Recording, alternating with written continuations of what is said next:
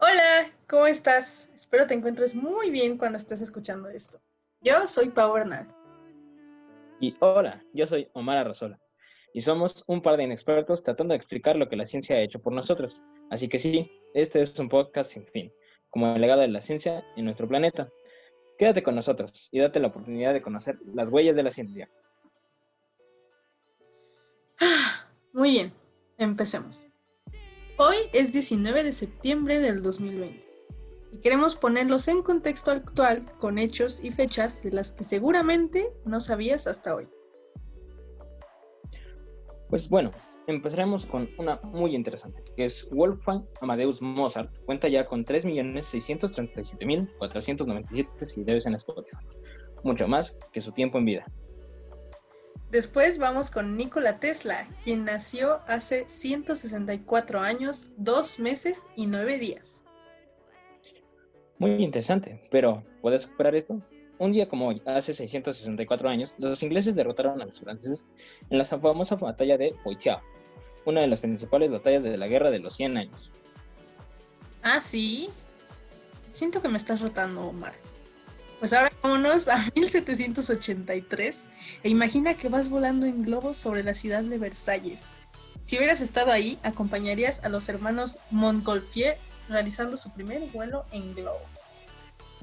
Muy bien, muy bien, suena interesante, pero ¿sabías que si intercalas esos números podemos ver que en el año 1873 en Estados Unidos estarías viviendo el pánico financiero de la quiebra del banco J. Cook Corporation y el segundo Viernes Negro? Mm, pero eso es muy viejo. Vámonos a algo más reciente. En 1919, Afganistán se independiza por completo del Imperio Británico. Hmm, eso ya tiene muchos años. Algo mucho más reciente es que en 1950, en Bélgica, el astrónomo luxemburgués Livian Aren descubre el asteroide Antíloco. ¡Wow! Antíloco. ¿Cómo se le habrá ocurrido ese nombre? Pues bueno, hace 29 años, Fíjate, esto fue todavía más reciente. La tenías debajo de la manga, la tenías debajo de la manga. Fue descubierto Otzi, el hombre de los hielos, en el glaciar Similaun, en la frontera alpina entre Italia y Austria. Este fue descubierto como momia, obviamente, de un cazador con pan sin levadura y carne en sus restos. Imagínate eso, después de 5.300 años de estar congelado.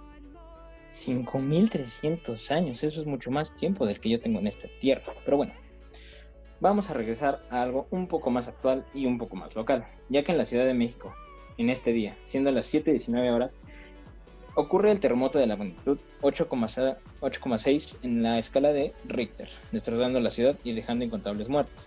Pero, aún así, 32 años después vuelve a ocurrir esta situación, a las 13.14 horas, en un sismo de una magnitud un poco menor, 7,1, que destruye en su totalidad varios edificios en la Ciudad de México. Como todo mexicano, pues este es un día bastante doloroso que nos trae mucha nostalgia y tristeza.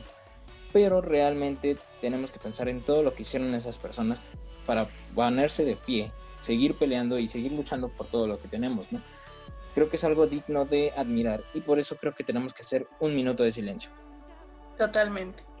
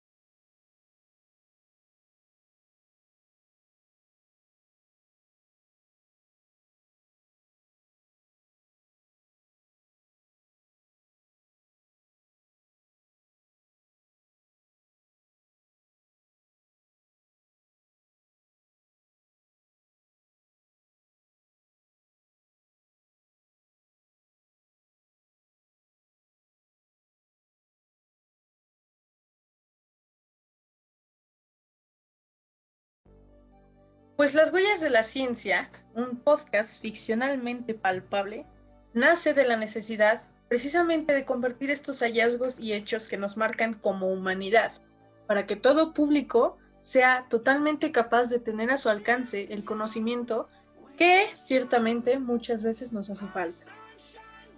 Tienes mucha razón, Pau. Tenemos que tener mucha más inclusión en todo este tipo de conocimientos que nos hacen falta. Muchas veces pasamos desapercibidos por todo lo que tenemos alrededor, todos esos avances tecnológicos. Incluso un martillo es un avance tecnológico y ni siquiera nos damos cuenta de eso. Por eso, te invitamos a escucharnos todos los viernes, cada dos semanas, y acompañarnos a saber de qué está hecha la ciencia. Así que hasta aquí la dejamos y esperamos que te haya gustado esta pequeñita probadita de lo que la ciencia nos ha dejado. Y nos encantaría, claro que sí, tenerte con nosotros en el siguiente capítulo. Nos vemos la próxima. Amigos científicos,